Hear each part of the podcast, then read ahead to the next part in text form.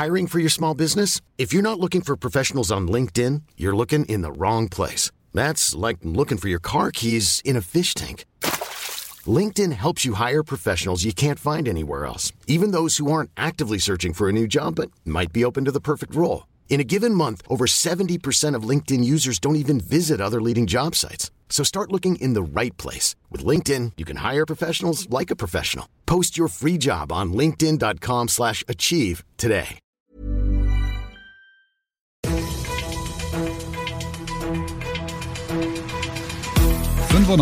Fünf Charivari, das München Briefing, Münchens erster Nachrichtenpodcast. Mit Christoph Kreis und diesen Themen. Kämpfe, Racheakte und eine verschwundene Heldin. Alles, was sich heute im Ukraine-Krieg getan hat und Tatort Korbinianplatz. Die Münchner Kripo untersucht den Tod eines 18-Jährigen. Schön, dass du bei dieser neuen Ausgabe wieder zuhörst in diesem Nachrichtenpodcast. Da erzähle ich dir jeden Tag innerhalb von fünf Minuten alles, was sich in München und im Ukraine-Krieg heute getan hat. Zum Anhören gibt's das dann jederzeit und überall, wo es Podcasts gibt und immer um 17 und 18 Uhr im Radio. Ihr Mut wird seit gestern im Netz frenetisch gefeiert. Heute sieht so aus, als würde sie in Schwierigkeiten stecken.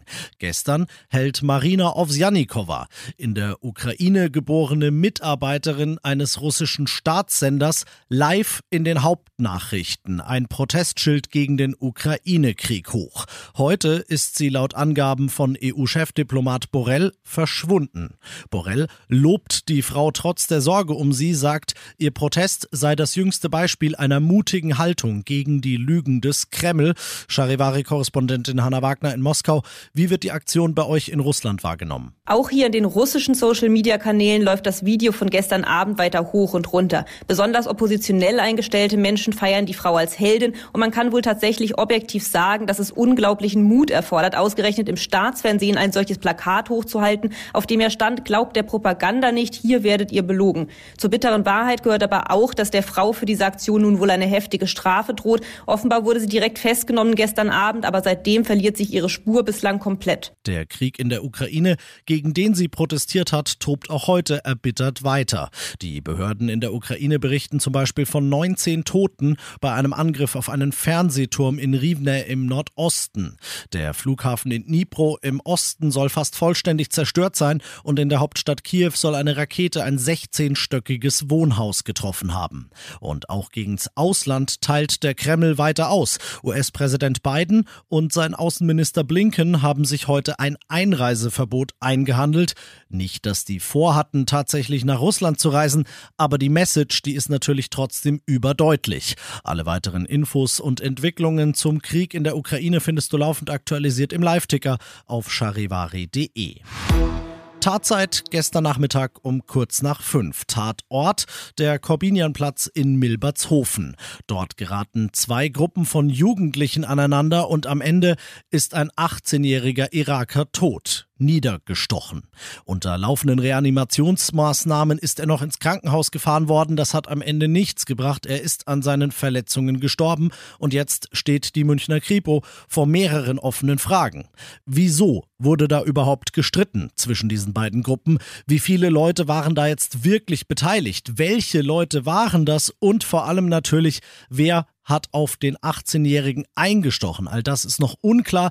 Die Ermittler der Mordkommission sprechen von einer verworrenen Lage und bitten um deine Hinweise. Wenn du also was gesehen haben solltest am und rund um den Corbinianplatz, dann melde dich. Alle Infos auf charivari.de zu dem Fall. Und das noch zum Schluss. Ministerpräsident Söder kritisiert die Ampel in Berlin heute als Team Blindflug, weil die dran festhält, die meisten Corona-Beschränkungen am Sonntag auslaufen wollen zu lassen. Zuvor hat Söder deshalb mit seinem Kabinett beschlossen, hier in Bayern bleiben Zugangsregeln, also 3G, 2G, 2G+, dort wo sie gelten, noch bis 2. April in Kraft. Zugleich aber hat auch er ein bisschen geöffnet und das de facto Verbot für Volksfeste aufgehoben Weswegen Yvonne Heckel, die Sprecherin der Münchner Schausteller, sagt, wir sind sehr erleichtert über die heutige Entscheidung des bayerischen Kabinetts. Uns ist ein Stein vom Herzen gefallen und der Weg ist nun frei für ein Frühlingsfest auf der Theresienwiese, auf das wir uns natürlich schon sehr freuen. Ganz heiser vor Freude, die Gute, aber ganz ehrlich, ich versteh's. Ich bin Christoph Kreis, mach dir einen schönen Feierabend. 95.5 Charivari, das München Briefing, Münchens erster Nachrichtenpodcast. Die Themen des Tages aus München gibt es jeden Tag neu in diesem Podcast. Um 17 und 18 Uhr im Radio und überall da, wo es Podcasts gibt, sowie auf charivari.de.